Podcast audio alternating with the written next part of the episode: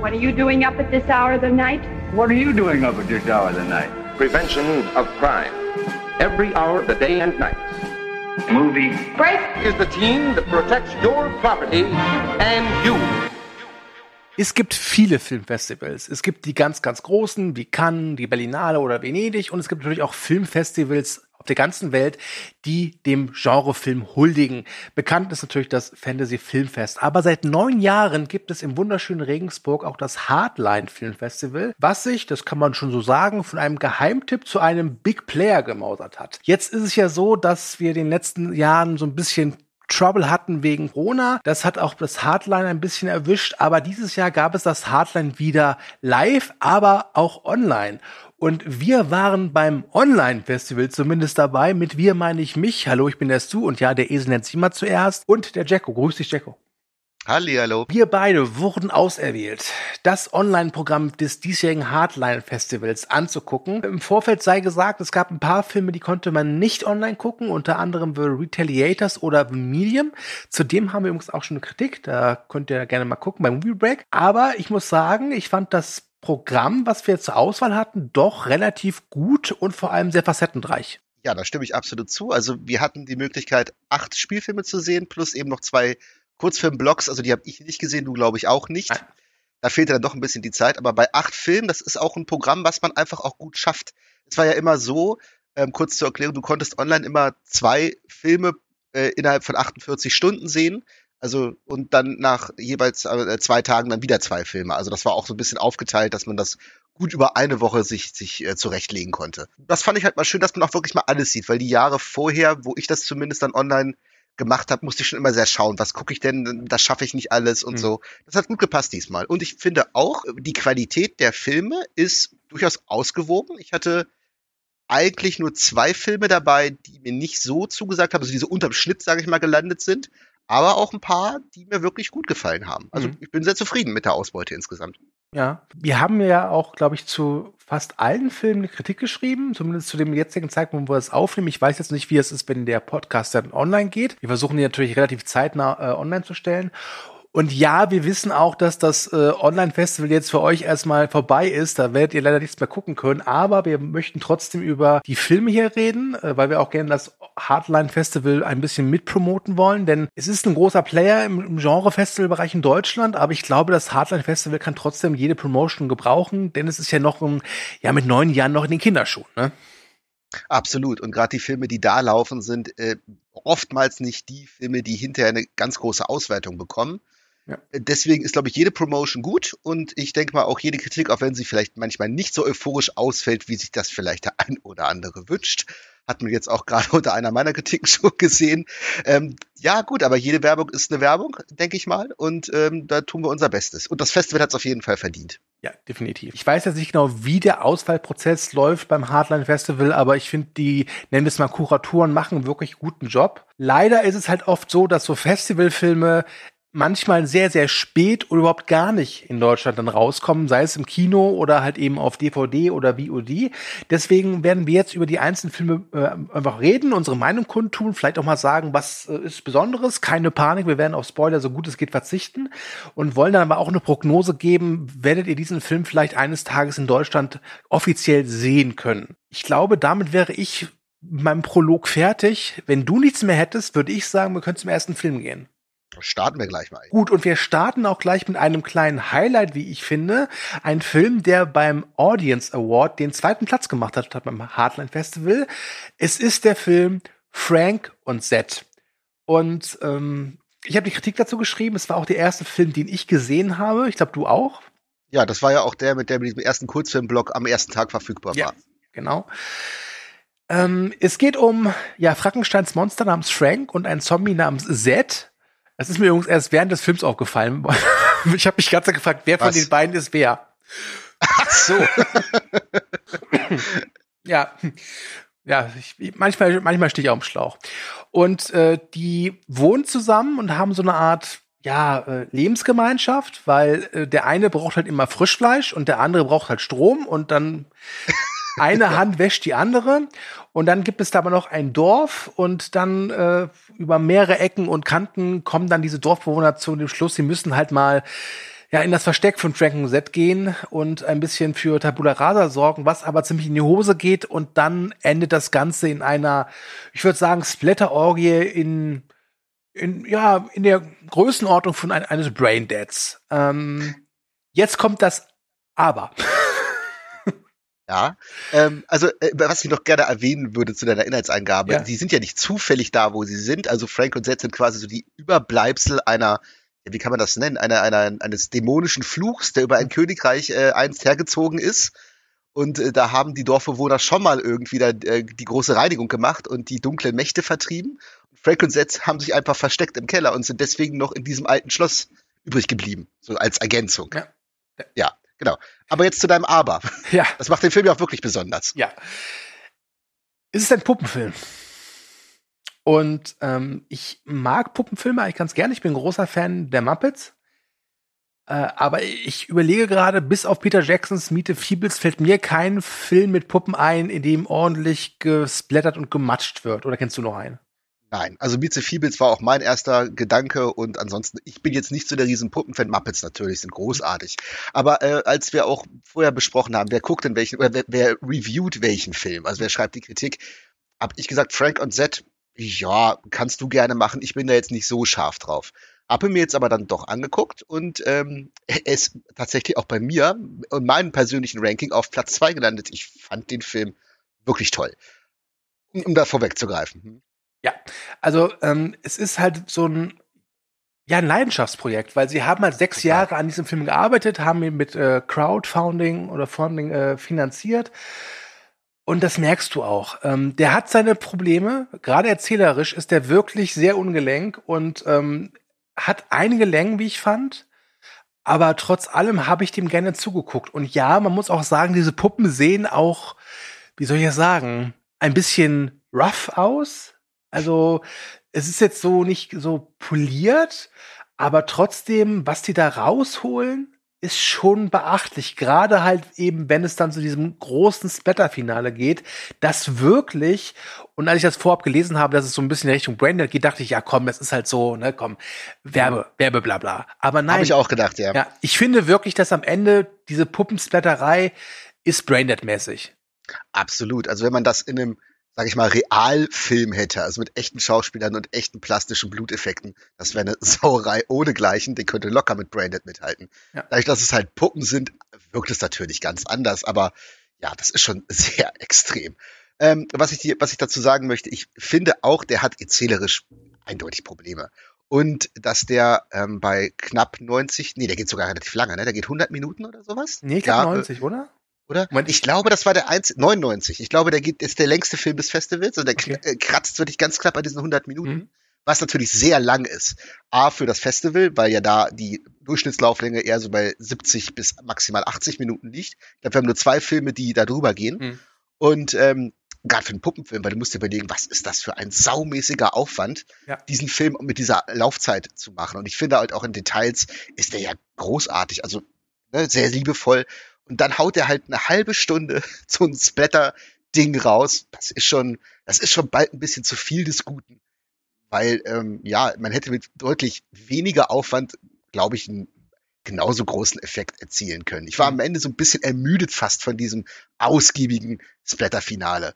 Aber ähm, das, da bin ich dem Film irgendwo auch nicht böse. Auch die erzählerischen Ungelenkheiten, die du erwähnst, die sind da. Die stören mich aber null, weil ich finde, da ist so viel Liebe drin und der ist so witzig teilweise auch. Ich finde auch toll diese Erzählerstimme, die immer mit so einem leicht transsilvanischen Akzent redet. Frank und Zed. Ich habe mich ein bisschen an toll. Martin Landau erinnert gefühlt im Ed Wood. ja, genau, genau so. Das ist toll. Also der hat so irre viel Charme, da steckt so wahnsinnig viel Liebe drin. Ich finde auch die Puppen sind teilweise, wie du schon sagst, rough, aber die sind trotzdem total toll gemacht.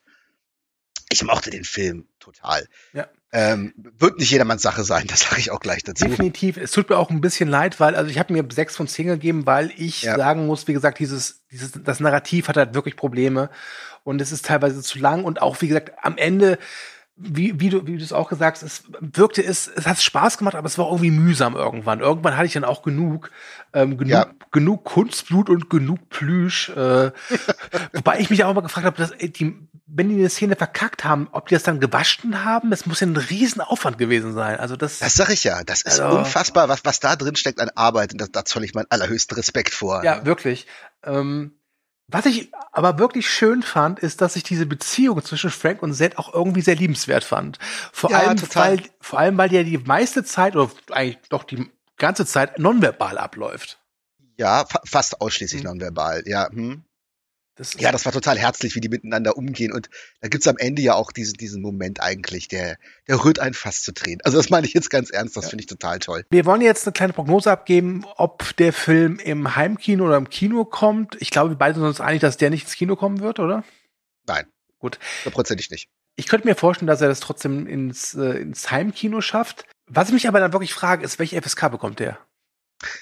Gute Frage, das habe ich mich nämlich auch gefragt. Ja. Also äh, äh, erstmal meine Prognose Heimkino, denke ich, ja, da wird sich bestimmt irgendein Verleih finden, weil ich glaube, dass der Film auch sein, sein Publikum irgendwo finden wird, wenn der vernünftig vermarktet wird. Ja. FSK-Freigabe ist echt schwierig. Also äh, eigentlich müsste der eine 18er bekommen, aber da es natürlich alles total, also ja wirklich sehr künstlich ist und man es einfach null ernst nehmen kann, kann man da sicherlich auch eine 16er geben. Aber es ist, ich finde es schwierig.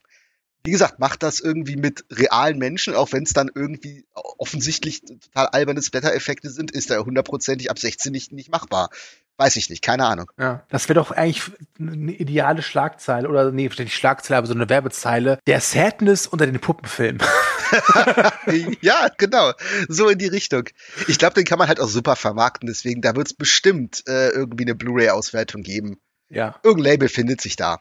Also ich würde es mir auch wünschen für die Macher, weil die haben halt wirklich jeden Cent verdient, äh, den sie da irgendwie rausbekommen. Und ich könnte mir, auch, also ich würde mir auch wünschen, dass die weitermachen, denn wie gesagt, ich mag Puppen und ich weiß nicht, ob du diesen unsäglichen The Happy Time Murders gesehen hast. Oh, ich habe den abgebrochen. Also ich habe da, ich glaube, eine Dreiviertelstunde gesehen. Ich war Mhm. auch relativ müde und habe gedacht, ach scheiße, den guckst du auch nicht weiter. Den fand ich furchtbar. Ja, ja. Und ich glaube, Ja.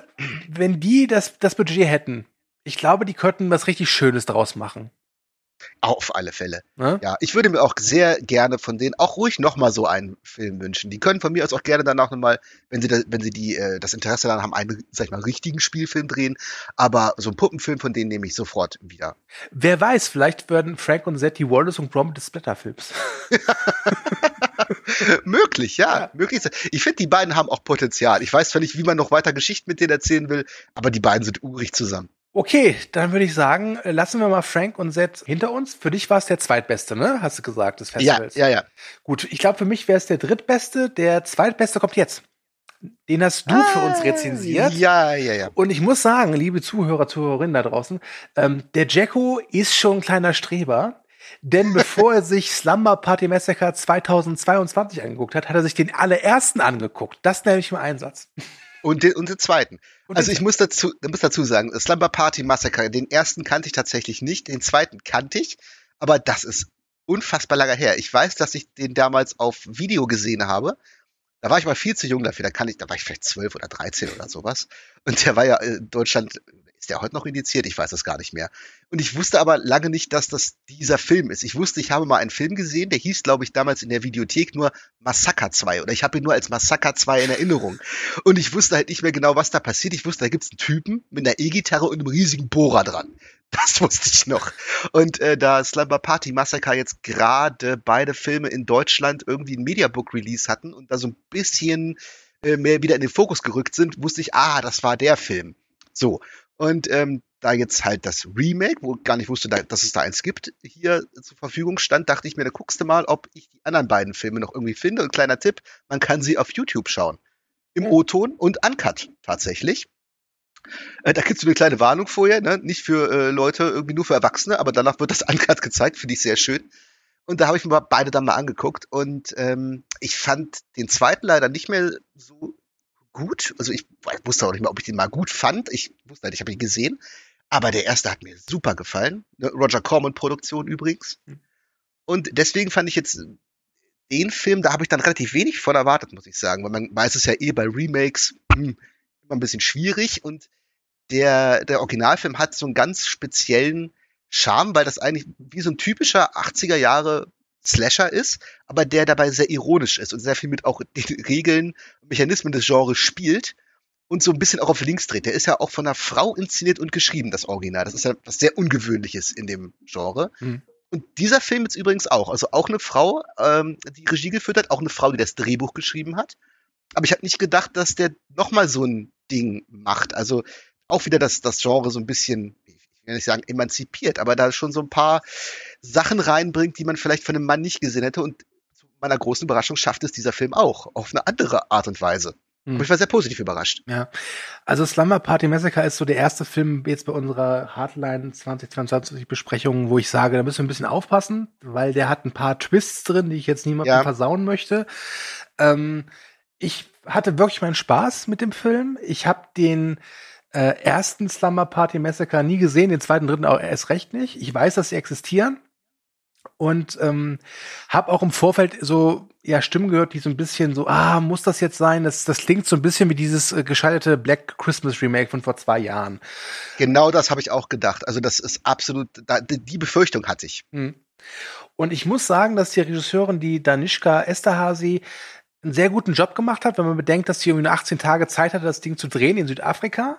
Ähm, es gibt natürlich einige Shots, da siehst du einfach, okay, die hatten nicht das Budget, zum Beispiel halt eben, sie haben die Nachtszenen ganz klar bei Tag gedreht und solche Sachen, aber ja. who cares? Ähm, ich finde, dass der Film wirklich A, sehr kurzweilig ist, er spielt sehr schön mit seinem Genre, hat ein paar sehr schöne Überraschungen parat, ähm, hat einen, wie ich finde, sehr geilen Kill. Ähm, wenn so diese Riesenbohrmaschine auf einen Kopf trifft zum Beispiel. ja. Und ja, ähm, ich glaube, man kann mit dem Film wirklich noch mal extra Spaß haben, wenn man die Vorlage kennt oder das Original. Ähm, und man sollte, glaube ich, auch ein bisschen, ich sag mal, Slasher-affin sein, um zu verstehen, was hier überhaupt parodiert oder was hier so ein bisschen aus den Angeln gehoben wird. Wenn man das, äh, wenn man das, diese Fragen kennt, du dich mit Slashern aus und ähm, bis zu Genre-affin mit Ja beantworten kann, glaube ich, hat man mit dem neuen Slumber Party Massacre echt eine gute Zeit. Ja, auf jeden Fall. Also er wird wahrscheinlich auch funktionieren, wenn man jetzt nicht ganz sich so auskennt, mhm. weil er natürlich auch als reine kurzweilige Blutwurst, sag ich mal, funktioniert. Diese ganzen Anspielungen und diese ironischen Brechungen, die er durchaus drin hat, äh, wenn man die dann nicht unbedingt versteht und äh, einfach sich dann nur eine 80 Minuten eine Sause abholen will, wo ja trotzdem noch, sag ich mal, ein paar Gags drin sind, wie man auch so versteht, dann taugt er auch. Aber gerade für Slasher-affine Leute, da ein bisschen mehr auskennt, die gerade auch das Original können und wissen auch, was das Original mit dem Genre eigentlich macht, mhm. finde ich, findet der einen sehr guten eigenen Weg, das zu tun. Er macht das nämlich teilweise noch radikaler.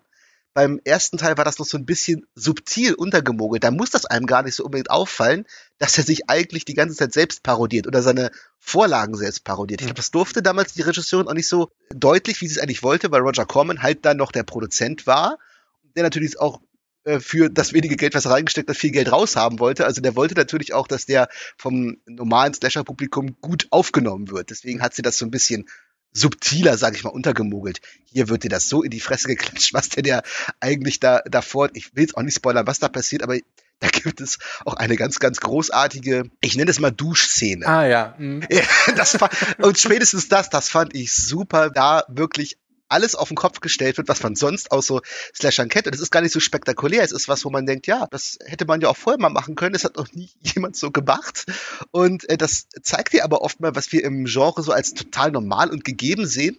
Aber wenn es mal so rum passiert, ist es gleich irritierend und äh, hat so einen komischen voyeuristischen Effekt, sag ich mal, der es ja sonst, den es ja sonst auch hat. Also ich will es jetzt wirklich nicht weiter erklären, guckt's euch an. Ich fand den Film tatsächlich auch viel besser, als ich gedacht hätte. So nach den ersten 15 Minuten ja, dachte ich schon, naja, das hm. wird jetzt so, eine, so ein typisches Remake, wo man sowas ähnliches macht wie im ersten Film und dann gibt es ein paar Tote, ein paar nervige äh, Teenie-Girls und fertig ist die Laube, aber genau das macht er irgendwo ja nicht. Für mich vielleicht nicht in den Top 3, aber ganz knapp dran vorbei und auch eine Empfehlung. Keine super uneingeschränkte Must-See-Empfehlung, aber äh, so als Remake von einem Film, der eigentlich im Original schon viel besser ist, als er sein dürfte, das, der erstaunlich gelungen. Hat hm. mir gefallen. Kann ich nur zustimmen. Äh, was jetzt wirklich so Genre angeht, bist du halt einfach der größere Fachmann als ich. Deswegen, wenn ihr auch sehr genreaffin seid, hört auf jeden Fall mehr auf Jacko als auf mich. Aber auch ich hatte meinen Spaß mit Slumber Party Massacre. Ich habe dir ja mal Horrorfilmverbot erteilt, das ist schon Jahre her. da ging es, glaube ich, um Maniac, um das Remake. Äh, ja, du bist rehabilitiert, damit offiziell. Ich muss sagen, ich habe das, das Remake vor kurzem, aber vor einiger Zeit nochmal geguckt und da hat er mir wirklich gut gefallen. Also, Na, siehste. man wächst Ja. mit seinen Aufgaben. Ist der Film nicht verstanden, so. genau. Bist gereift. Der Film, also nicht Maniac, sondern Slumber Party Massacre, ist ja eine Sci-Fi-Produktion, also von diesem US-Kabelsender Sci-Fi, die ja auch gerne so Asylum-Sachen machen. Genau, das war auch so ein Ding. Das habe ich dann ja gesehen im Vorspann, beziehungsweise die Regisseurin hat es ja erwähnt, dass der für Sci-Fi gedreht wurde. Und da, da war eigentlich schon jede Hoffnung über Bord geworfen. Und Ja. Man kennt ja diese Sci-Fi-Produktion oder auch was die sonst ins Programm nehmen, das ist ja alles Mist eigentlich. Jedenfalls, was ich damit sagen will, ist, dass die Chance sehr gut steht, glaube ich, dass der in Deutschland offiziell erscheint auf DVD Blu-ray.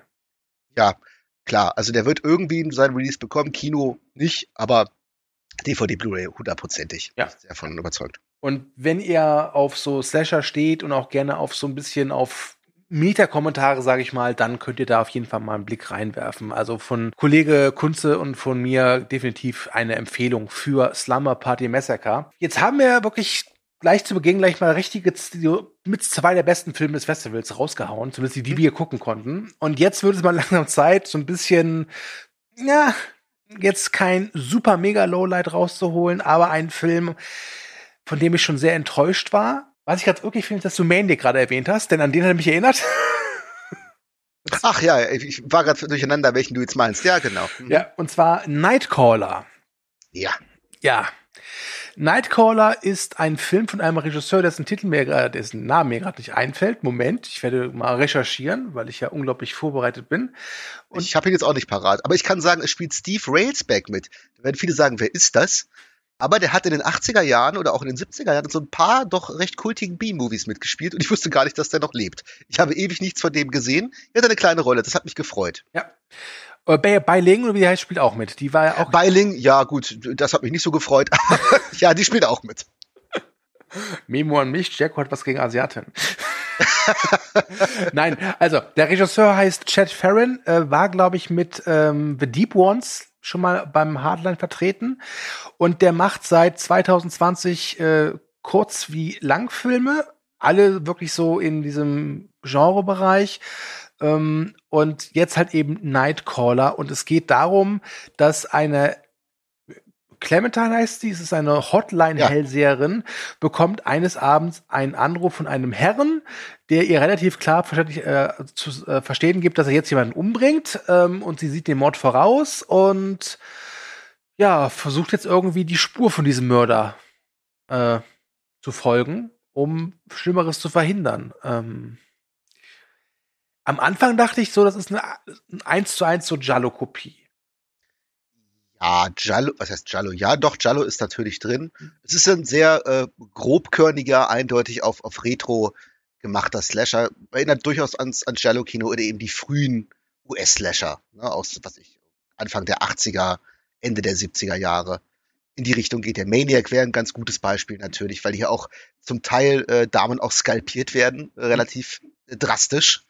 Also vom Gewaltgrad her ist er schon sehr zünftig. Und da werden auch Damen, sage ich mal, mit dem Jagdmesser wirklich mal, penetriert. Das hat auch diesen sexuellen Aspekt eindeutig, ne? Da immer wieder reingestoßen und nochmal ordentlich zugegrunzt. Aber das, das ist schon ein ganz schöner Schweinefilm, was das angeht. Ja, äh, definitiv. Und ah. also als ich den Film geguckt habe, dachte ich mir immer so, ich habe gesagt, okay, ich mache dieses Festival zusammen mit Jacko. Jacko ist genreaffin, Jacko kennt sich aus. Versuche, versuche dein Genre ich zu öffnen, Stu, habe ich mal gesagt. Versuche dein Genre ich zu öffnen. Aber irgendwann ging es bei dem Film nicht mehr. Irgendwann dachte ich mir so, nee, ich find's sorry, aber ich find's dämlich.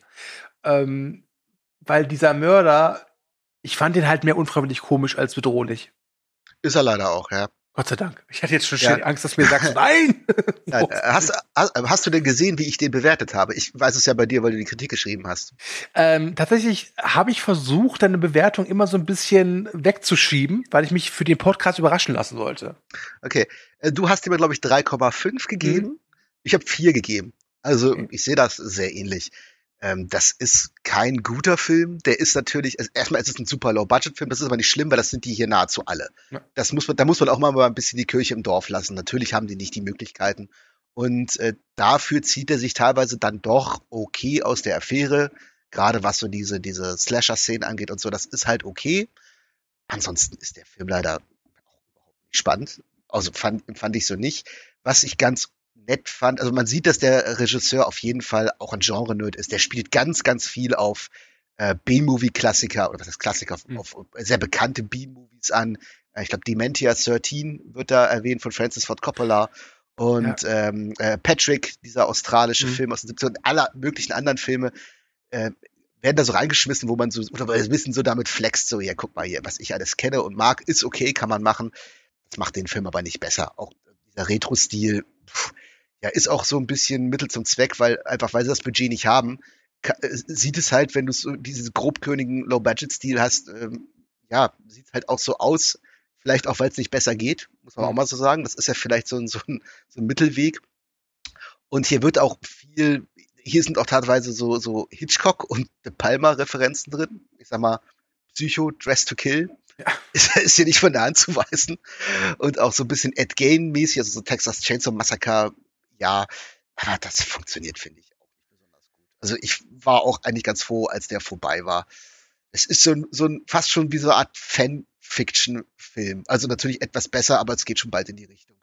Ja, Es- es gefällt, mir nicht so. Ja, es gab auch ein paar Szenen, die ich nicht verstanden habe. Also ich, ich aus out of context einfach mal, äh, da trifft die Frau halt diesen Killer und Ja. könnte ihn halt einfach dingfest machen, indem sie einfach schießt, aber sie macht nichts. Sie wirft ihn einfach raus. ja. Solche Sachen. Äh, das das, hat Das mich, stimmt. fand ich ein bisschen arg seltsam. Dazu, der, also der ganze Killer hat mich gestört, weil ich den, ich musste lachen, wenn der da rumgeredet hat. Ich fand das unschön. Was ich dem Film aber wirklich geben muss, und das fand ich wirklich sehr schön, das ist ein Film, ich glaube, da ist keiner jünger als 40. Stimmt, das wäre mir so nicht aufgefallen, du hast recht. Ein Altherrenfilm, ein Altdamenfilm Ja. tatsächlich, ja. Ja, also das, das, hat, das hat mir wirklich äh, gefallen. Ich glaube auch, dass der, wie du schon gesagt hast, der Regisseur auch weiß, was er da tut. Ich glaube nicht, dass äh, Nightcrawler besser gewesen wäre, wenn er mehr Budget hätte. Ich glaube, das, ich glaube, es liegt auch ein bisschen am Drehbuch. Aber ich finde, auch hier merkt man, ist ein Herzensprojekt. Nur in dem Falle kein Herzensprojekt, was mir zusagt.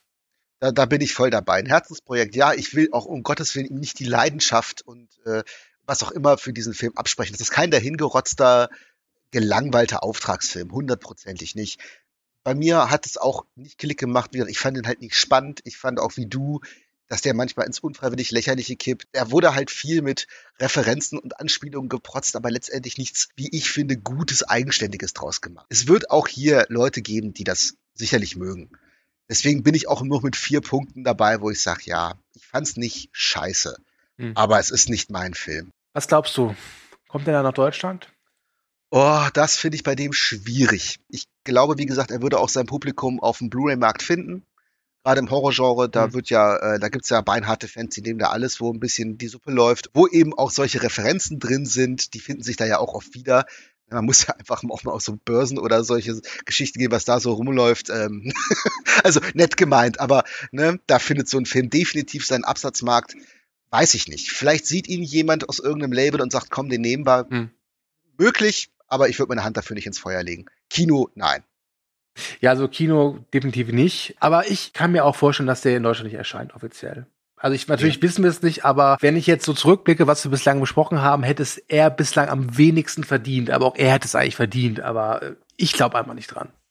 Ja. Ja, sehe ich ähnlich. Ich kann mir wirklich vorstellen, wenn du den irgendwie äh, sogar in einem Mediabook für 40 Euro raushaust, wenn du den entsprechend vermarktest, der findet seine Abnehmer. Aber ja, weiß ich nicht. Äh, 50-50 würde ich sagen. Ja. Dann würde ich sagen, zum nächsten Film und es wird Zeit für einen deutschen Film. Ja, ja, ja.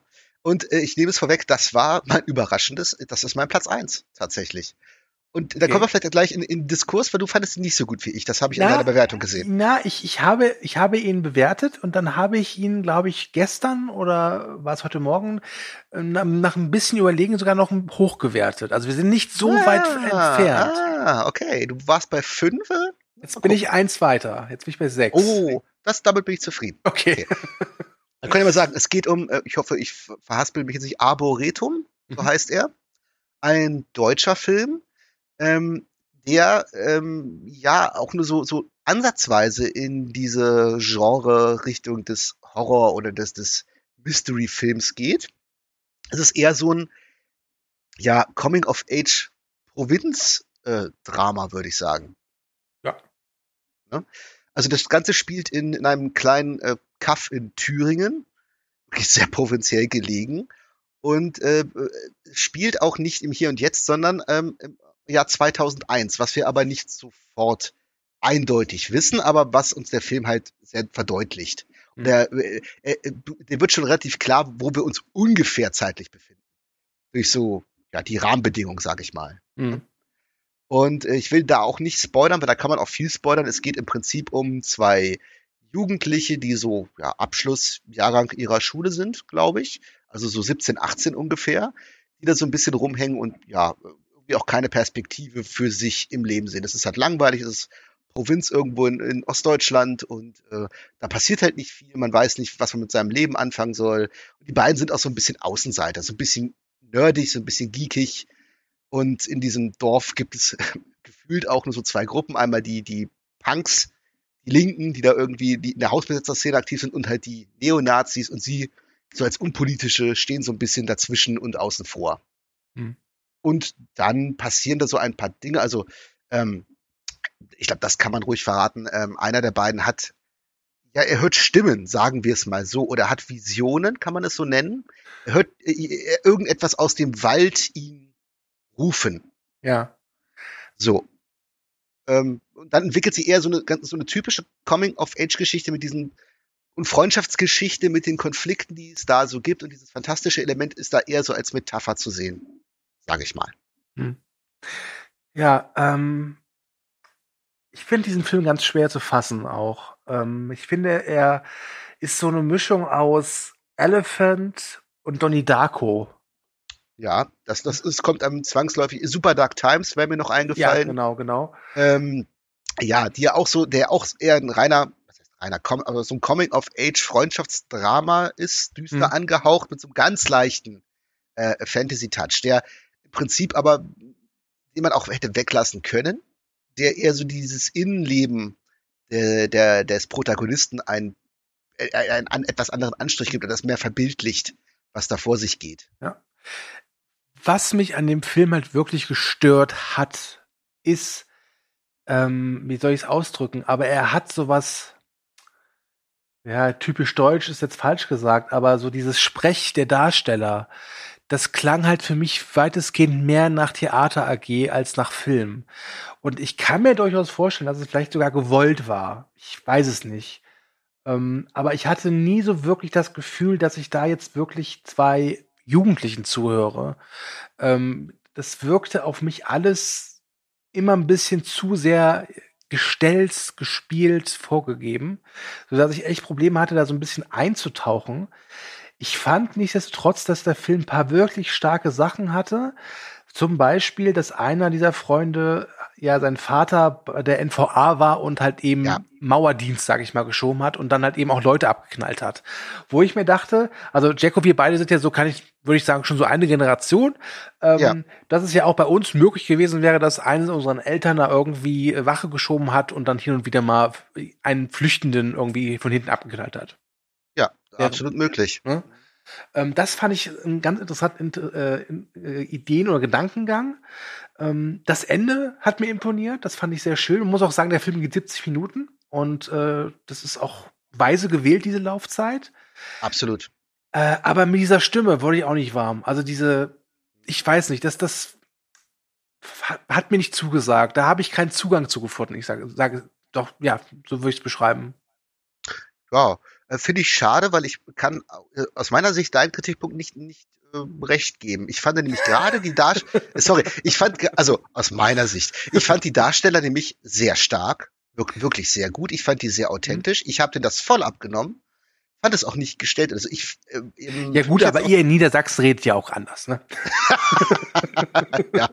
ähm, ich fand auch, dass, du merkst total, dass dieser Regisseur, ich glaube, er kommt nicht aus der Gegend, wenn ich das richtig recherchiert habe, Mhm. aber du hast so das Gefühl, dass da ganz viel Autobiografisches mit einfließt. Also der weiß, was er da erzählt, der kennt diese Stimmung und er kann diese Stimmung, die da vorherrscht, und diese Gefühlswelt sehr, sehr authentisch und sehr glaubhaft wiedergeben. Und was du gerade erwähnt hast, ich fand diese, diesen Aspekt eben, dass der Vater ja äh, Mauerschütze war und da eben auch ähm, ja ein, ein, sag ich mal, in Anführungsstrichen Mord begangen hat, mit dem er bis heute noch hadert. Mhm. Ähm, Und dann gibt's auch noch eine andere Szene, eine ganz kleine Szene eigentlich, wo sie beim äh, anderen Kumpel am, am Küchentisch sitzen mit der Mutter und da sitzt der greise Großvater, also der auch nicht mal allzu viel mitbekommt. Und ähm, dann erwähnt der eine Kumpel eben, dass sie von den Nazis irgendwie aufgemischt wurden. Und dann sagt die Mutter, das, das N-Wort sagen wir hier nicht, mit Blick auf den Opa. Und dann sagt er so, ja, weil, ne, warum? Weil Opa im, im Zweiten Weltkrieg Juden vergast hat. Also ne, da ist ja nochmal so eine, so eine Schuldsituation. Und darum geht's ja so ein bisschen auch in dem Film, nämlich darum, ähm, die Verantwortung für etwas, was man getan hat, wegzuschieben. Im weitesten Sinne. Dass der Mauerschütze, der sagt, ich musste das machen, Mhm. ne, das war ein Befehl. Der Opa, gut, der kommt jetzt selber nicht zu Wort, aber das spielt ja auch mit rein. Ne? Wir haben ja nur getan, was uns gesagt wurde. Ne? Und letzten Endes, wenn man den Film zu Ende schaut und nochmal überblickt, geht's ja auch hier darum, dass man zu etwas gezwungen wird, zu Gewalt gezwungen wird, weil man ja keine andere Wahl hatte, was natürlich nicht stimmt. Ja. Das ist immer so dieses Verdrängen, ist dieses Wegschieben und da passt vielleicht auch diese, diese, dieses, dieses Setting zu. In, in, in einer dieser perspektivlosen äh, ostdeutschen Provinz irgendwann Anfang des neuen Jahrtausends, wo man dann ähm, ja vieles so äh, die Verantwortung einfach wegnimmt und sagt, ja, was soll ich denn machen? Ich kann ja nicht anders. Dieses Verdrängen, dieses Wegschieben. Und das ist, das finde ich, macht der Film echt toll, das so einzufangen. Ich glaube, das ist auch die Intention des Films. Und deswegen hat er mich auch nach dem Gucken noch sehr beschäftigt. Alles in allem ist das tatsächlich. Er hat ja bei, beim Audience Award den dritten Platz, glaube ich, gemacht. Mhm. Und es ist mein Favorit. Okay. Ja, ähm, also wie gesagt, ich finde, da steckt echt viel Gutes drin. Mich hat er einfach nicht so richtig erwischt. Ähm, aber wie ich, glaube ich, bei jedem Film jetzt hier sagen, sage, ich wünsche dem Film alles Gute und viel Erfolg und hoffe, dass er äh, oft gesehen wird. Und ich glaube auch, dass der Regisseur, ähm, ich glaube, Julian, wie heißt der, Riching oder Richtling? Ich hoffe. Ja, genau, ja, Ja. ja, genau, irgendwie sowas. Hm? Müssen wir kurz, nicht, dass das, ja, Julian Richberg heißt der. Sorry, Julian. Ja. Ähm, dass der wirklich, also der hat schon ein gutes Gespür. Der hat, also atmosphärisch sind da echt ein paar richtig tolle Szenen drin. Ähm, das Ende fand ich auch famos. Ähm, aber wie gesagt, für, ich hatte für meinen Teil, hat, hat sich das immer so sehr zugekünstelt angefühlt. Das hat mich einfach dabei gestört, da in diese Geschichte, sag ich mal, einzutauchen. Ja, das, das finde ich schade. Gesagt, Mir ging es nicht so, aber das ist ja dann das, das subjektive Empfinden. Ich hätte vielleicht diesen, sage ich mal, Mystery-Part nicht zwingend gebraucht. Mhm. Ich verstehe, warum er drin ist. Ich, ich denke, es hätte auch so funktioniert. Kann man aber machen. Das haben andere Filme auch schon gemacht. Das ist auch nicht ganz neu, weil äh, auch die Filme, die du schon erwähnt hast, oder auch nochmal ganz andere Filme, die haben das auch schon gemacht. Das ist jetzt nicht revolutionär, dass man sagt, ui, wa- was ein toller Einfall, aber das kann man halt auch so machen. Und vielleicht wäre auch sonst gar nicht auf dem Hardlight Festival gelaufen, weil es ja sonst eigentlich wenig mit Mystery, Suspense, Horror und Genre im weitesten Sinne zu tun Das stimmt, das stimmt. Äh, man muss auch übrigens noch sagen, was ich aber beim Hardline auch toll finde, ist, die nehmen das Genre noch ernst, im Gegensatz zum Fantasy Filmfest, wo gefühlt alles laufen kann mittlerweile. Aber egal. Gehört ja, Ja. nicht hin. Ja. Gut. Ähm, also ich, ich glaube, dass er, boah, kommt er raus? Boah, das ist echt schwierig. Ah, das ist echt schwierig. Ich würde es mir total wünschen für den. Dem würde ich sogar einen Kinostart wünschen. Das, den wird er hundertprozentig nicht kriegen, also nicht im normalen Programmkino. DVD, Blu-ray, ich hoffe es, aber ich bin mir da nicht sicher, weil der dann, Ja. Ich habe hier irgendwie so das Gefühl, ich weiß gar nicht, wie das ist, äh, wie, wie das Auswahlkriterium ist, aber für mich ist es so ein Film, der könnte so beim ZDF das kleine Fernsehspiel laufen. absolut, genau, da, da, da passt der leider, muss man so sagen, rein. Das heißt leider, aber das ist so ein Film, atypisches äh, ZDF, das kleine Fernsehspiel oder vielleicht mal bei Arte, Themenabend oder so. Ja, hm, ähm, ob sich da jetzt ein großes Label, großes Label wahrscheinlich sowieso nicht, aber ob sich da ein Label findet, das sagt, komm, den hauen wir auf Scheibe raus und hoffen, dass er sich verkauft. Ich sehe es irgendwie nicht so, Mhm. Aber ich fänd's geil. Ich würde mir sogar kaufen, hundertprozentig. Dann sagen, ist jetzt, jetzt die Zeit für Dawn Breaks Behind the Eyes von Kevin Kopacka. Ein Herrn, den du schon kennst, oder? Ja, ich durfte vor zwei Jahren, glaube ich, sein glaub, Langfilmdebüt Hager sehen. Das war auch für Movie Break. Da gab es auch einen Online-Screener. Das war zwar nicht beim Hardline, ich weiß nicht, in welchem Rahmen das mehr war, aber den durfte ich gucken. Hm. Hab damals überhaupt nichts erwartet. Ich kannte Kevin Kopacka nicht. Äh, der Film hat mir nichts gesagt. Und der hat mir damals doch relativ gut gefallen, überraschend. Also auch ein totaler Low-Budget-Film. No-Budget sage ich zu sowas ja immer, weil das ist wirklich sehr äh, selbst produziert. Man sieht, da ist äh, kein Studio hinter und nix. Das ist alles selbst finanziert. Und ähm, das, war so eine Art, ja, ähm, ich glaube, es- ich krieg's nicht mehr hundertprozentig zusammen. Es ging um einen Polizisten, der das Verschwinden eines Kollegen ähm, aufklären möchte und dabei so in die Drogenszene reinkommt, wo so eine neue chemische Droge, glaube ich, äh, existiert. Und ähm, ja, der, der Film geht dann in eine sehr surreale Richtung. Und der hat mir gut gefallen für das, was er ist. Und ich habe damals schon in der Kritik geschrieben, dieser Kevin Kopaka, der hat scheinbar echt was drauf und ich bin sehr gespannt, wenn der mal mit mehr Geld drehen darf oder wenn der jetzt einen neuen Film macht, das jetzt so wird. Und als ich dann gesehen habe, dass dieser Film von ihm ist, habe ich auch gleich hier geschrieben, den würde ich gern äh, sehen. Oder mhm. den würde ich gerne rezensieren. Und muss jetzt leider sagen, dass er mir nicht so gut gefallen hat, wie ich A erwartet habe und B, wie ihn scheinbar auch den Rest der Welt sieht. Ja, da muss man bei solchen Filmen immer aufpassen, weil die haben jetzt zum Beispiel bei IMDb eine sehr, sehr hohe Wertung. Aber das geht bei einigen dieser Filme so, weil die halt sehr wenig Leute bisher gesehen haben. Die Leute, die ihn dann gesehen haben, das natürlich zum Teil Leute, ihn gezielt geguckt haben, weil sie das unbedingt sehen wollten oder sowas sehr geil finden oder ne, da muss man immer mal gucken, wie die Zeit das relativiert, so ein Schnitt. Aber er kam ja scheinbar relativ gut an, auch auf anderen Festivals, was ich so gelesen habe. Also auf auch so Independent-Genre-Festivals. Ähm, ja, mich hat er dann nicht ganz so abgeholt, muss ich leider sagen. Aber ja gut, wie, wie fandest du ihn denn, wo ich dann ins Detail gehe? Ähm, war für mich eine total schwere Kiste, der Film. Ja, ist er auch. Weil er fängt an mit diesem Ehepaar, das zu diesem Schloss fährt und dieses Ehepaar sagt Sätze, die aber furchtbar sind er heißt auch irgendwie, sie, also sie heißt Margot, er, ich weiß es gar nicht mehr, aber diese, diese die Dialoge sind. Dieter heißt er, glaube ich. Dieter, ne? genau, Margot ja. und Dieter. Oder sind Sätze drin, ich wollte mir die eigentlich aufschreiben, weil ich dachte, das sind so Sätze, die bringst du normalerweise nicht. Wenn, wenn, wenn du sie bringst, dann absichtlich. Ähm, ja, genau.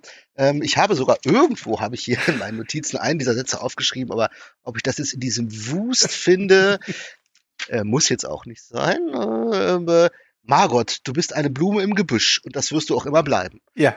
Ist so ein Satz, den hat man nicht immer so irgendwie ja. äh, parat.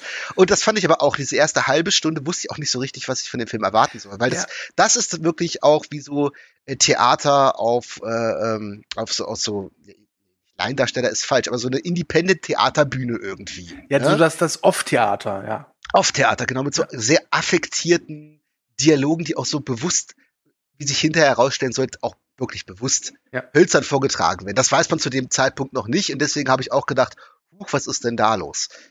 Das relativiert sich natürlich wirklich. Es hat mich tatsächlich von, dieser, von diesen affektierten Dialogen sehr stark erinnert an Charlie Kaufmans I'm Thinking of Ending Things. Ja, aber da war ich ja auch schon relativ drauf eingestellt, was da kommt. Obwohl, auf den Film kann man nicht eingestellt sein, aber ich kenne Charlie Kaufman und da weiß man, okay, Ne? Ja. Gucken wir uns das mal an. Das kriegt schon so eine. Das war, war ich hier nicht sicher, ob das so ist, weil du hast ja auch die Idee, was wird das jetzt? Wird das so ein Haunted House Film, so ein Gothic? Ich sag mal, ein relativ hm. simpel gestrickter Gothic-Grusler. Da gibt's ja auch so Andeutungen, weil Dieter ja im Keller dann so eine Erscheinung, sage ich mal, hat. Und wäre das so geworden, und die Befürchtung hatte ich wirklich in einer halben Stunde, dann gute Nacht, wird nicht so, kann man so sagen. Und da wird der Film auch deutlich besser. Ja, ähm, mich hat er dann auch erinnert an einen, ich will den Titel jetzt nicht nennen, weil das wäre, glaube ich, auch ein Spoiler, aber an einen sehr erfolgreichen japanischen Non-Botchet-Film. Wüsste ich nicht. Mich hat er an einen Film erinnert, den werde ich hier auch erwähnen, weil den kennen die wenigsten, behaupte ich jetzt mal. Das ist, das habe ich auch in der Kritik geschrieben, das verfluchte Haus. Mhm. Ein Film aus den späten 60ern von äh, Elio Petri mit Franco Nero und Vanessa Redgrave in den Hauptrollen, wo es auch um einen was ist auch, was ich sage, es geht um da in dem Film, in, in das verfluchte Haus, um ein Paar, das eben auch so eine, sag ich mal, Villa oder restaurieren will, renovieren will, da einzieht und die so langsam an ihrem Verstand zweifeln. Da geht es dann mehr um die Beziehung der beiden und um mystische Erscheinungen, die da passieren. Also es ist im Prinzip ein, ein Ehe- oder ein, ein Beziehungsdrama, was, was auf so einer spirituellen Gothic-Grusel-Ebene hm. gezeigt wird. Und in die Richtung geht der Film hier auch. Ja, mich hatte auch ein bisschen erinnert an diesen Schneeflöckchen, den ich ja sehr schätze. Ähm, weil Dawn Breaks äh, Behind the Eyes ist irgendwann auch so ein Film, wo du echt das Gefühl hast, es könnte jetzt wirklich alles passieren. Also ja. nach einer halben Stunde gibt's ja diesen, ich nenne es mal Twist. Ja. Ähm, und ab da an dachte ich mir, okay, ich würde mich jetzt auch nicht wundern, wenn plötzlich rauskommt, alle sind Roboter und das spielt auf einem fremden Planeten. Ja, das ist extrem, aber ich weiß, was du meinst. Ähm, Schneeflöckchen mochte ich übrigens nicht so sehr, aber okay, das ist etwas anderes. ähm, aber ja, ab diesem, wie nennt mal Twist, da hat mir der Film auch deutlich besser gefallen, weil du dann auch siehst, warum die erste halbe Stunde so ist, wie sie ist. Mhm. Und ich finde auch, dass der Film dann auch das Filme machen an sich und auch so, so die Gestalten, die dabei so rumlaufen, auch sehr ironisch aufs Korn nimmt. Auch sich selbst natürlich. Ja. Ein Stück weit.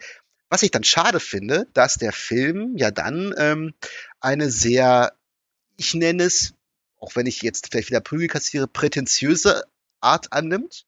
Also wirklich sehr ins Richtung Arthouse-Kino Mhm. geht, was auch, ähm, glaube ich, einen sehr hohen Anspruch an sich selbst hat.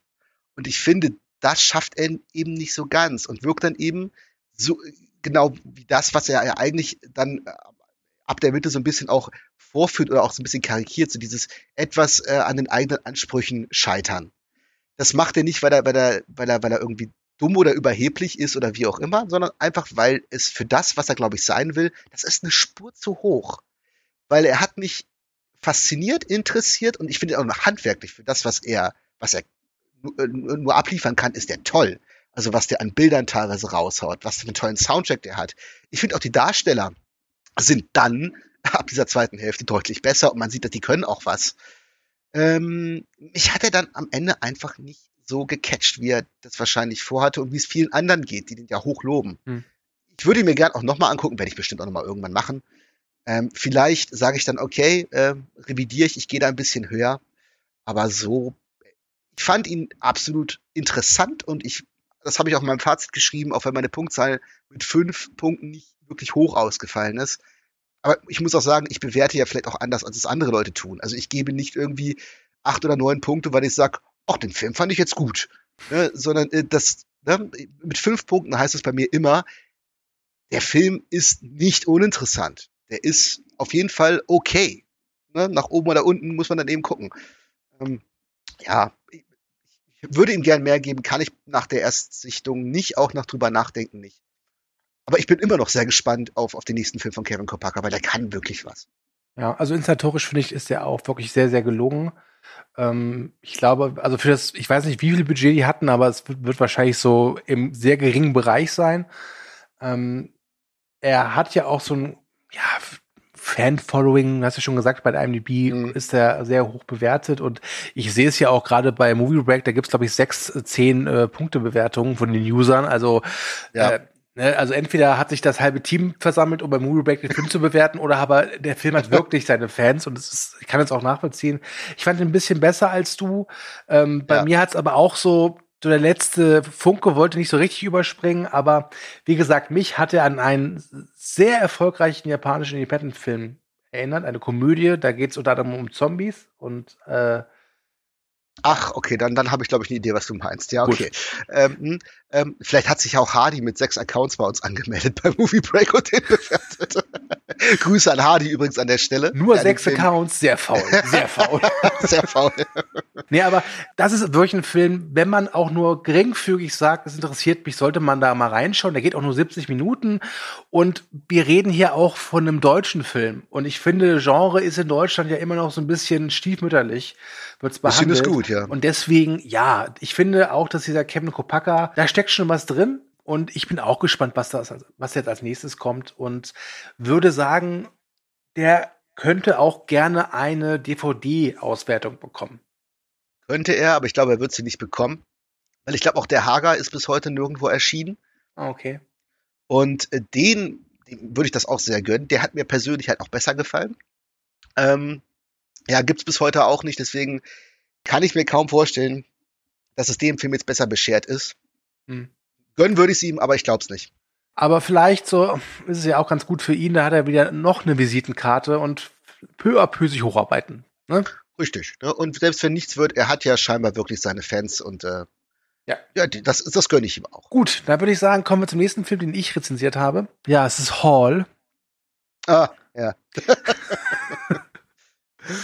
Ein Film, äh, der, ich würde schon sagen, es ist ein Zombie-Film, oder? Ein Zombie-Seuchenfilm. Ja, Ja. Ne? ja. Ja. Es geht um ein Pärchen. Es, es, es, könnte, es könnte ein Zombie-Film sein. mal- aber gut, dazu kommen wir dann ja. ähm, es geht um äh, ein äh, Pärchen, die die mit ihrer Tochter äh, in, in Urlaub fahren und dann aber feststellen müssen, dass ihr Hotel Ground Zero ist. Da ist ein Virus ausgebrochen und sie versuchen halt zu überleben. Und äh, das ist so ganz grob zusammengefasst die Inhaltsangabe dieses Films, der zu 80 Prozent in einem Hotelzimmer und zu 20 Prozent auf dem Hotelflur spielt. Und im Keller kurz. Mit der sonderbarsten Szene des Films, ja. Ja. Kurz auf der Straße. Ja. Genau. Und äh, was aber wichtig ist zu sagen, der Regisseur erwähnt ja in seinem Vorwort, ich habe vergessen, wie er heißt, er hat einen italienischstammigen Namen, ist aber, glaube ich, Engländer. Ne? Ja, er Ähm, heißt äh, Francesco Gianni. Äh, genau. Der erwähnt, dass dieser Film ja äh, pre-Covid, also vor der Mhm. Pandemie, gedreht wurde. Muss man dazu erwähnen, bei gerade so solchen Szenarien. Ne? Äh, könnte man ja da reininterpretieren, dass das jetzt mit der aktuellen Situation zu tun hat. Ist offensichtlich nicht so. So wie er sagt. Glaube ich jetzt auch mal. Ja, äh, bei dem Film muss ich sagen, ich habe ja gesehen, du hast den Film ja vor mir gesehen. Mhm. Und auch so leicht angedeutet, dass er dir jetzt nicht so gut gefallen hat. und dann habe ich mal auf die Seite geguckt, ich habe deine Kritik nicht gelesen, habe aber die Punkte ja logischerweise gesehen, weil ja auf der Hauptseite angezeigt wird und dachte mir so, ui, okay. Hab mir den Film dann angeguckt und nach den ersten zehn Minuten dachte ich, ach kommst du, Horrorfilmverbot wieder rausholen, weil die ersten zehn Minuten dachte ich, ach guck an, das sieht doch gar nicht so verkehrt aus. Mhm. Und man muss auch sagen, für mich ist das der schwächste Film aus dem Programm, weil es auch der enttäuschendste ist und der, der aus seinen vorhandenen Möglichkeiten mit Abstand am wenigsten rausholt. Weil wenn man sich hier einige andere Filme anguckt, ähm, die, ich sag mal so vom Munde abgespart sind, was man halt auch sieht, was aber nicht zwingend schlecht sein muss, wenn man es ganz gut macht, sieht der Film deutlich professionell ist falsch. Er sieht hochwertiger aus. Ja. Er sieht aus wie so ein Film, den man locker hier auf Blu-ray veröffentlichen kann, der so, ja, wie, wie ein vernünftig produziertes B-Movie, A-Movie, wie auch immer. Hat auch ganz gute Schauspieler. Ähm, alles so, was das angeht, im grünen Bereich. Und Geschichte kann man durchaus was mitmachen. Ja, macht er dann aber nicht. Um es mal kurz zu fassen. Das, das ist ähm, die Ereignislosigkeit filmischer Person eigentlich. Wie, wie sträflich da mit diesem Plot Schlitten gefahren wird, verstehe ich nicht. Ja, und vor allem, er will ja auch dann noch andere Themen behandeln, aber das macht Ja. er auch so elendig und öde und ah, weißt du, nach Ja. einer Viertelstunde weißt du schon, dass der Regisseur gar nicht so sehr über die Seuche was erzählen will, sondern Nee. dass es ihm tatsächlich mehr um sag, dieses schöne Wort toxische Maskulinität geht, denn der der der Vater oder der Ehemann ist halt ein richtiges Arschloch, ne? Das weißt du aber auch nach fünf Minuten sofort. Ja. Das ist ja kein großes Geheimnis, ja. Ja, ähm, das, also, ich gebe dir recht, der sieht wirklich gut aus. Ähm, aber es ist auch ein Film, muss ich ganz ehrlich sein, der hat mich schon nach zehn Minuten wirklich zu Tode genervt, weil er springt halt immer von der, äh, immer so ein bisschen in die Zukunft und zeigt halt eben, wie es da in diesem Hotelflur aussieht und gefühlte Minuten lang siehst du dann einfach nur die Leute daher dahin vegetieren, immer so und es ging mir einfach so auf die Nerven. Ja, der zieht das wahnsinnig in die Länge und der geht Ja. ja, auch nur äh, 80 Minuten und Ja, der ist auch, also ja, ja, der Short kurz. und der zieht sich teilweise gewaltig. Ich habe auch diesen jetzt mal Nebenplot, ne, mit dieser Schwangeren, die dann da auch am Anfang schon eingeführt wird und dann auch ein Hotelzimmer da hat. Äh, das macht auch. wa- Warum ist die so lange da drin und was soll ihr Sideplot? Macht das, bringt das den Film voran? Null, oder? Ja, Ja. die, die Spoiler, die stirbt, aber mehr ist halt auch nicht, ne? Das ist, das ist so ätzlangweilig. Und ich hatte so das Gefühl, diese 70 Minuten könnten bei einem äh, drei Stunden Film so der der der Prolog sein, der natürlich auch viel zu lang wäre Mhm. und eigentlich da, wo der eigentliche Film dann losgeht, ist er vorbei, weil wirklich viel passiert da nicht und das was passiert ist auch sehr sonderbar. Also auch das erwähne ich mal, ich glaube, das ist auch kein Riesenspoiler. Ähm, die kleine Tochter ähm, ist irgendwann im Keller des Hotels, weil sie hört, dass ihr Vater sie ruft und dann taucht er da auf und das, das macht auch, wa- was sollte diese Szene? Macht das Sinn? Also ist das auf einmal so ein bisschen Shining mit drin? Und was, was, was ist das? Weil ähm, eigentlich ist das hier so, ein- so ein Seuchenfilm, der da in Richtung Zombie-Film, also infizierten Film geht. Aber scheinbar gibt's dann auch so eine Geistererscheinung mit. Das macht überhaupt keinen Sinn. Ich habe das nicht verstanden. Ja, was ich auch nicht verstanden habe, ist, dass der Film sich ja sehr ernst nimmt, aber dann Total. einen, ich nenne es mal Antagonisten rauskramt, der so unpassend übertrieben und karikaturesk äh, für mich zumindest erschien, dass es auch wie ein Fremdkörper wirkte. Ja, das ist zu viel. Das ist zu Ja. dick da aufgetragen.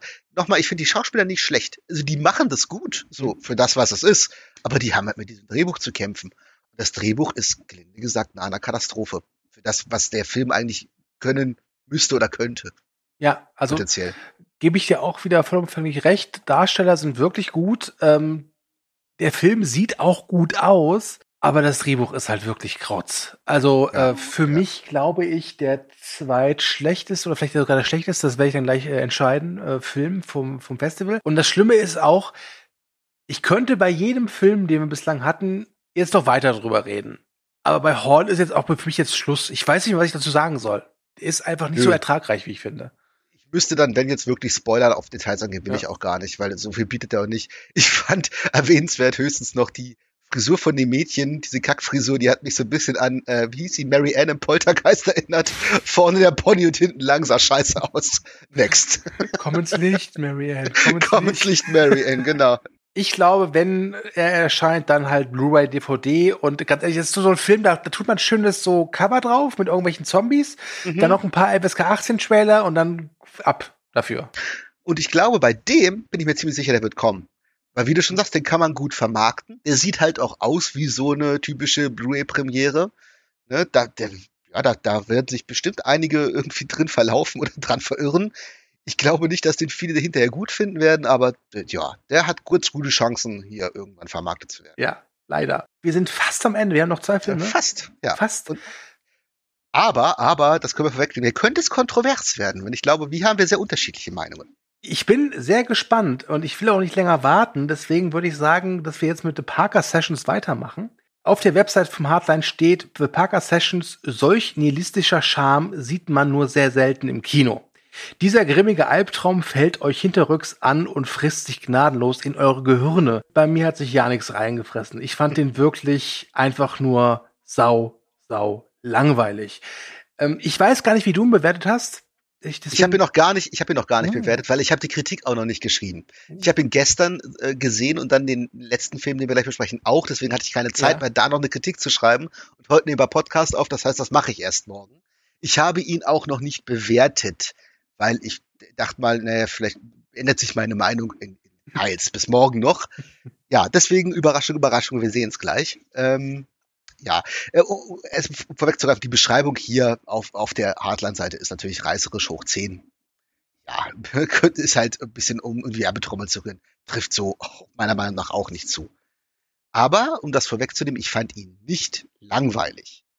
Und ähm, ja, wir können mal grob sagen, worum es geht. ne? Ohne auch spoilerfrei natürlich. Es geht um Parker, eine äh, junge Frau, die einen Psychotherapeuten aufsucht, weil sie an ja, Schlaflosigkeit und wiederkehrenden Albträumen leidet. Also an, an ja, Albträumen, die ihr quasi, die, die ihr den Schlaf rauben. Hm. Ähm, sie selber behauptet, sie wüsste nicht, woher das kommt, aber in Rückblenden sehen wir wohl, dass da wohl sexueller Missbrauch eine Rolle spielen dürfte. Und äh, generell scheint sie ihren Therapeuten, der auch ein ziemlicher Wichser ist, offensichtlich, also der sie sehr von oben herab arrogant behandelt, der scheinbar auch nicht wirklich interessiert an ihr ist, ähm, dem erzählt sie nicht die ganze Wahrheit. Also er fragt sie quasi, äh, ob sie Drogen nimmt. Sie sagt nein. In der nächsten Szene sehen wir, dass sie kokst, dass sie auch kifft, dass sie auch halluzinogene Pilze nimmt. Also sie nimmt alles, was nicht bei drei auf dem Baum ist. Also es ist schon sehr klar in diesen Szenen, dass sie ihm wohl bewusst nicht die ganze Wahrheit erzählt. Und es wird, glaube ich, auch relativ klar, ähm, dass ähm, hier, hier mehr dahinter steckt, dass da noch mehr kommen wird. So, Spoiler äh, will ich jetzt vermeiden, deswegen halte ich an der Stelle dann weiter die Klappe, was die Handlung angeht. Ja. Ähm, ja, ich fand zum einen, es ist ein äh, auch sehr kurzer Film, wieder um die 70 Minuten, super low budget natürlich. Er ist in Schwarz-Weiß gedreht und er hat äh, ist in vier, bewusst in vier Akte aufgeteilt und der, der, der meiste Teil ist wirklich so Kammerspielartig. Ich glaube, bis auf ganz wenige Szenen, die so Außenaufnahmen hat, sind es meistens die beiden halt, der, der Psychotherapeut und sie, auch ganz lange eben einfach nur in diesen Gesprächssituationen. Und ich mag solche Kammerspieldinger. Auch so Zwei-Personen-Stücke mag ich ganz gerne. Und ich fand die nicht uninteressant, weil der auch immer so damit spielt, na guck mal, was da noch passiert. Und das, was am Ende passiert, fand ich so schlecht jetzt auch nicht. Das Problem, was ich bei dem Film habe, ist, ähm, er hat für mich das falsche Format. Ich finde, das ist kein 70 Minuten Spielfilm. der hätte gut in so einen Anthology-Film gepasst. So 30 Minuten nächste Geschichte Hm. oder sowas wie Tales from the Crypt oder ne? Ja. Wenn man den so in 25, 30 Minuten erzählt, glaube ich, kriegt man den viel, viel besser auf den Punkt. Und dann kommt das auch knackiger rüber, was der von einem will. So weiß ich nicht, ob man den, also es, es, es hat auch so den Eindruck, das wäre mal ein Kurzfilm gewesen, den man auf Spielfilmlänge aufbläst. Hm. Das gibt es ja auch oft. Ähm, aber dafür fand ich ihn handwerklich in seinem Rahmen auch recht gut. Der hat ein paar schöne Bilder drin, ein paar schöne Einstellungen. Auch die Darsteller fand ich durchaus solide. Ja, ich bin mit dem Film relativ zufrieden. Wenn ich ihn in Punkte einordnen müsste, ah, muss ich noch gucken, aber so 5,5 bis maximal 6, aber das ist okay. Also ich Mhm. war mit dem doch recht zufrieden. Ja, ähm, wie gesagt, mir war er zu arzi-fazi, zu prätentiös. Ich hab da, ich war da emotional nicht investiert drin. Ähm, ich fand ihn auch zu lang. Also ich sehe es genauso wie du. Ich glaube, wenn der einfach 30 Minuten lang gewesen wäre als Anthologiefilm, super. Und ich hatte auch irgendwie so ein bisschen das Gefühl, dass der Film oder der Regisseur versucht auch so ein bisschen, ja nicht anzuecken, aber so ein bisschen rau zu sein und so ein bisschen unangepasst und das hat für mich gar nicht funktioniert. Ähm, und ich muss auch sagen, dass es von all den Filmen ist der, der sich am schnellsten wieder aus meinem Oberstübchen äh, verpf verpfiffen hat. Ähm, ich weiß auch gar nicht mehr so richtig, was da passiert. Ich weiß, er hat mich ein bisschen an Hard Candy erinnert, den ich sehr schätze. Ähm, aber ja, ich wiederhole mich, aber auch da muss ich sagen, natürlich Respekt, dass es umgesetzt worden ist und der wird hoffentlich auch sein Publikum finden, aber ich gehöre zu diesem Publikum definitiv nicht. Ja, ist okay. Ähm, witzig, dass du Hard Candy erwähnst. Den mochte ich auch mal sehr gerne. Und als ich ihn vor Jahren wieder gesehen habe, habe ich den drastisch abgewertet. Okay. Komisch. Manchmal ist das so. Ähm, der Film, ich finde auch die Misspoernte, ja, die fand ich okay. Aber das hat war so eine typische, äh, wie schon gesagt, so eine Tales from the Crypt äh, Pointe, wo am Ende, ich will nicht vorweggreifen, aber das hätte super da reingepasst. So. Ja. Ich, ähm, äh, doch, ich glaube auch, dass das ein Publikum finden wird. Schwierig wird's für mich bei einem deutschen DVD-Release. Könnte eng werden. Ja, ich glaube nicht Ähm, dran. Ich glaube nicht. Ich, ich, ich glaube auch nicht dran. Ähm, we- wenn mehr Leute den sehen könnten, würden den, glaube ich, auch einige ganz gut finden. Bin ich ziemlich fest von überzeugt. Ähm, ja, aber ich, er wird, glaube ich, kein Release kriegen. Aber ich fand ihn deutlich besser als du, hundertprozentig. Ich würde ihn im wirklich ordentlichen Mittelfeld generell und auch dieses Festivals einordnen. Wenn ich jetzt ein Ranking der Filme machen würde, würde der wahrscheinlich irgendwo dann auf fünf oder so landen, keine Ahnung. Ist okay. Ich war positiv überrascht. okay. Viel mehr möchte ich jetzt auch nicht sagen, weil ich glaube, dann gehen wir wirklich in die Spoiler-Richtung bei dem Film. Das sollte man lassen. Gut, dann wird es Zeit für den letzten Film. Und das ist ein besonderer Film, denn er hat einen deutschen Kinostart. Der soll am 15. September in die Kinos kommen. Und er hat den ersten Platz beim Publikumspreis gemacht. Und äh, auf der Website wird er sehr schön beschrieben mit die beschissene Va- Variante von 127 Stunden. Und es ist der Film. Also er hieß ähm, beim Festival Holy Shit, aber im die deutschen Kinos wird er wohl unter dem Titel Ach du Scheiße kommen. Äh, beides Titel, wo ich sage, verspricht jetzt erstmal keinen richtig guten Film. ja, Aber, und ich glaube, wir, da können wir uns vielleicht auch jetzt ein bisschen rumdiskutieren. Für mich der Film des Festivals, oder des Online-Festivals. Ich hatte mit dem Ding eine Menge Spaß. ja, das, das kann ich, kann ich nachvollziehen. Und es war mir auch sofort klar, als wir auch gesprochen haben, wer guckt welchen Film. Und du hattest ja gleich gesagt, ich möchte auf jeden Fall den Holy Shit gucken und ich wusste, dass du das sagst. Und ich habe gedacht, bitteschön, weil ich war jetzt nicht so geflasht, aber die Idee klang schon, ja, gucken wollte ich den auf jeden Fall. Ja.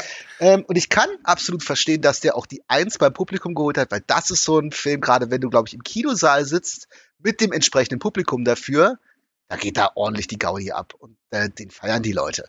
Ja. Riesenproblem bei mir mit dem Film, das gleiche wie bei The Parker Sessions, nur noch mehr.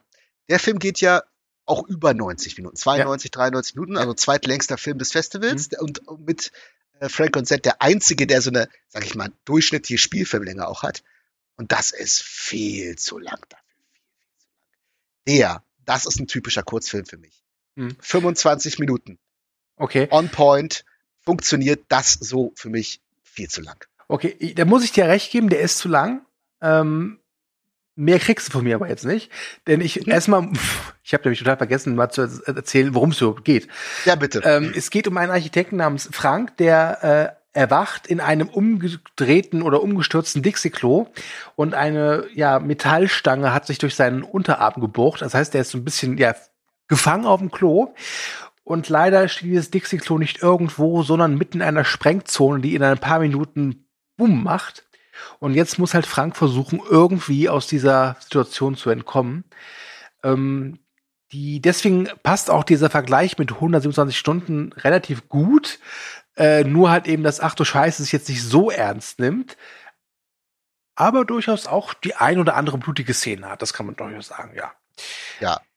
Ähm, ich fand es einfach total beachtlich, was der Regisseur, äh, der auch das Drehbuch geschrieben hat, Lukas Rinker, aus dieser Idee rausholt. Denn ja, der Film ist zu lang, der hat wirklich ein paar Längen. Aber ich fand es beachtlich. Zum einen, wie teilweise lustig ich das fand und zum anderen aber auch, wie teilweise spannend ich das fand, weil ich wirklich mit diesem Frank mitgefiebert habe. Ja, kann man auch, äh, absolut. Ähm, die Idee finde ich auch ganz witzig und was du auch sagst, die Anspielungen sind ja sehr bewusst. Also ja. Ähm, 127 Hours ist ja nicht nur rein zufällig so, natürlich spielt er komplett auf der an, auch auf, ähm, wie hieß er denn, Castaway? Ne? Weil hier hat er ja auch so eine Smiley im Toilettendeckel, ja. den, wie den Wilson, der ja. auch irgendwann mit ihm spricht. Und äh, irgendwann gibt's ja auch diesen Satz, Dörte, ich habe Feuer gemacht. so, also natürlich spielt er auf diese Filme an und will das auch, ist auch okay. Ähm, aber ich fand wirklich, der nutzt sich so schnell einfach ab, beziehungsweise ist es nicht so, dass das später nicht noch gute Ideen kommen. Nur das hätte man einfach viel kompakter machen müssen. Ich habe dann Vergleich. Ich, ähm, den Film wird niemand kennen, aber ähm, von meiner von meiner Frau, der der äh, ein Cousin ist ebenfalls Regisseur der macht eher so auch Kurzfilme. Hm? Der hat mal einen sehr schönen Kurzfilm gemacht, 90 äh, Grad Nord, um jetzt mal Werbung dafür zu machen. Da geht es um Leute, die auf einer Verkehrsinsel festsetzen, die Leute, die Menschen frisst, wenn man versucht, über den Zebrastreifen zu, über, über die Verkehrsinsel zu verlassen. Klingt Warte, total Banane. 90 Grad Nord. 90 Grad Nord. Klingt total Banane. Der Film geht auch, ich glaube, 21 Minuten, hm? ist aber super, weil der als so 21 Minuten Film einfach toll funktioniert. Und das, da, genau das wäre für mich Holy Shit gewesen. Der hätte super auf diese Länge funktioniert. Alle guten Ideen, die der hat, packst du da rein, kannst du auch machen, problemlos, dann passt das. So fand ich den sehr redundant irgendwann. Es gab auch Sachen, die für mich halt nicht so funktioniert haben. Ist auch okay, ist ja relativ speziell manchmal. Ähm, ja, und deswegen hat mich der Film irgendwann, ich will nicht sagen genervt, aber er hat mich wirklich ermüdet und mhm. ermattet. Und es, es, dauerte für mich alles viel zu lange und äh, schade. Den wirklich in einer komprimierten Form, dann hätte ich den auch gefeiert. Zumindest ich hätte ihn deutlich besser bewertet. Ich mhm. verstehe aber total, wenn man den feiert, weil der ist natürlich sehr charmant von seiner Idee. Ich, ich gönne diesem Regisseur das auch, weil man sieht auch, der hat Talent, hundertprozentig. Ähm, möchte auch mehr von dem sehen. Die Schauspieler machen einen guten Job. Ich fand auch die Eröffnungsszene schön. Oh, Michaela Schäfer ja, zieht blank mit einem dicken Böller in der Hand und dazu Münchner Freiheit. Weißt du, weißt du was, also zwei Sachen, die echt scheiße sind. Erstens, ich habe seitdem verdammten Ohrwurm von der Münchner Freiheit, wirklich. Das ist nämlich so ein, so, ein, so ein Lied aus meiner Kindheit. Ich weiß noch damals, ja, Hitparade ZDF mit Uwe Hübner und dann Münchner Freiheit. Ohne dich glaube ich, ah, schlimm. Absoluter Gassenhauer der 80er, ja. ja. Und ich muss ja sagen, der Film fängt an mit diesem Song und halt eben mit Micha Michaela Schäfer, die strippt. Und der letzte Film mit Michaela Schäfer, den ich gesehen habe, war ähm, Teil der Skorpione. Und ähm, den habe ich immer noch nicht gesehen. Ja. Da hatte ich schon so, dachte ich, oh Gott, nein. Aber mhm. und dann ähm, zieht sie ja blank, weil natürlich ist ja, es Michaela Schäfer. Ist sie da. Und da ist mir aufgefallen, die hat ja herzförmige Nippel. Und ich, ich muss gestehen, ich habe wirklich den Film pausiert und habe dann gegoogelt, herzförmige Nippel. ja, ich gestehe. Ähm, ja, ähm, ja, ich, sowas macht einen spannenden Browserverlauf übrigens, wenn man ja. sowas googelt. genau. Hardline Festival, herzförmige Nippel, Münchner Freiheit, ja. Ja.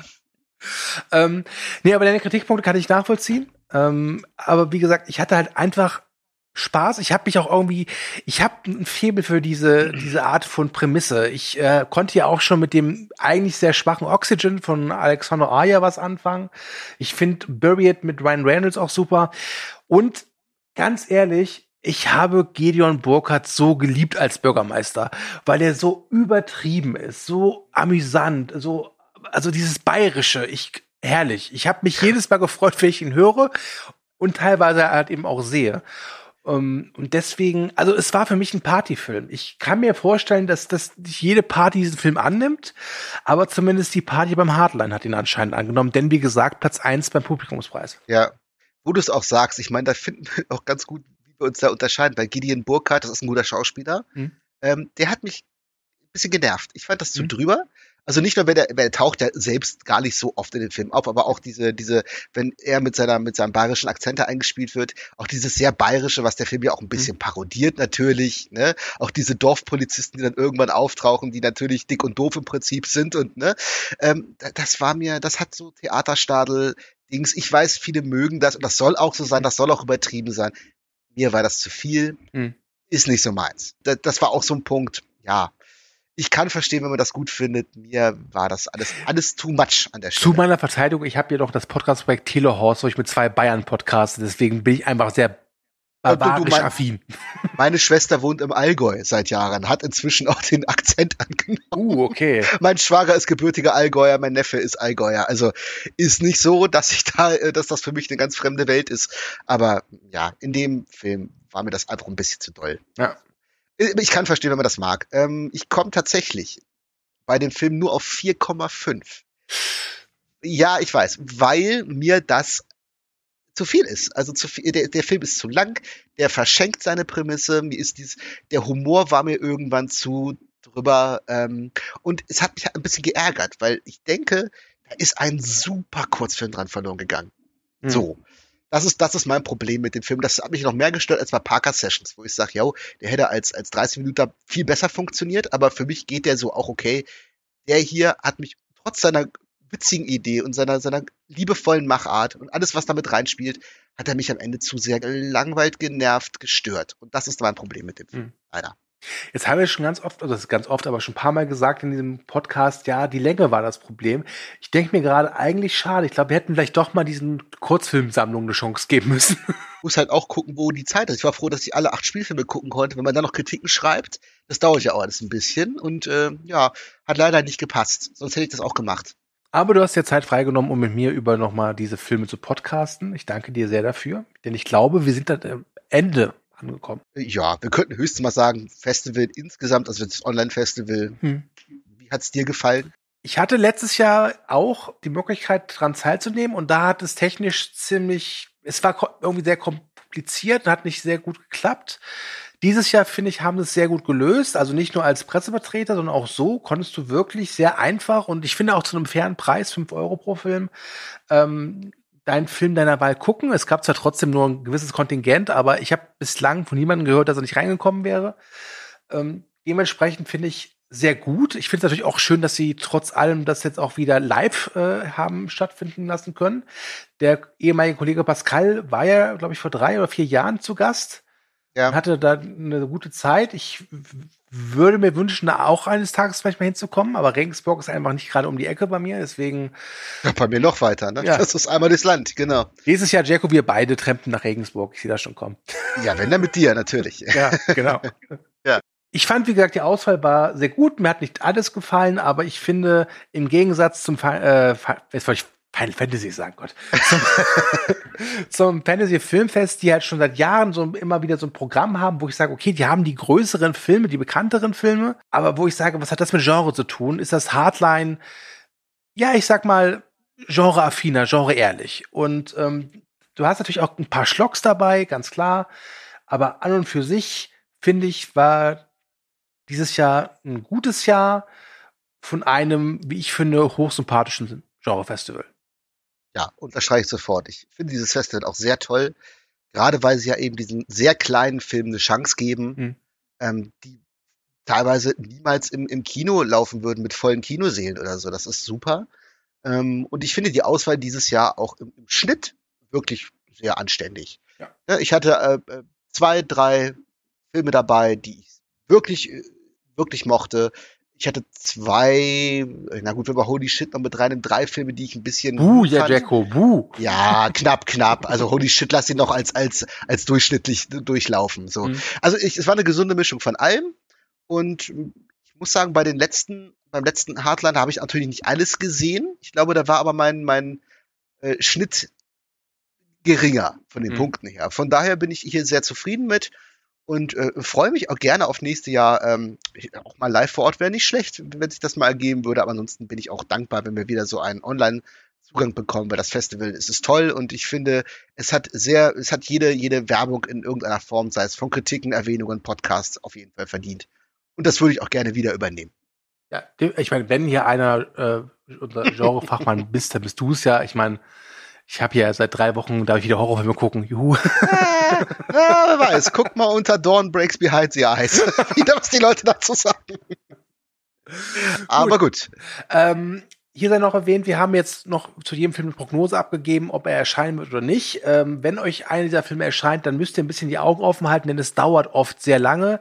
Äh, zum Vergleich, der Dinner in America, der letztes Jahr beim Hardline Festival lief, der ist, glaube ich, erst vor ein paar Wochen auf Blu-ray erschienen. Gleiches gilt für diesen Unearth.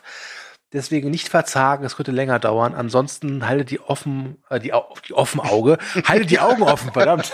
es ist schon spät.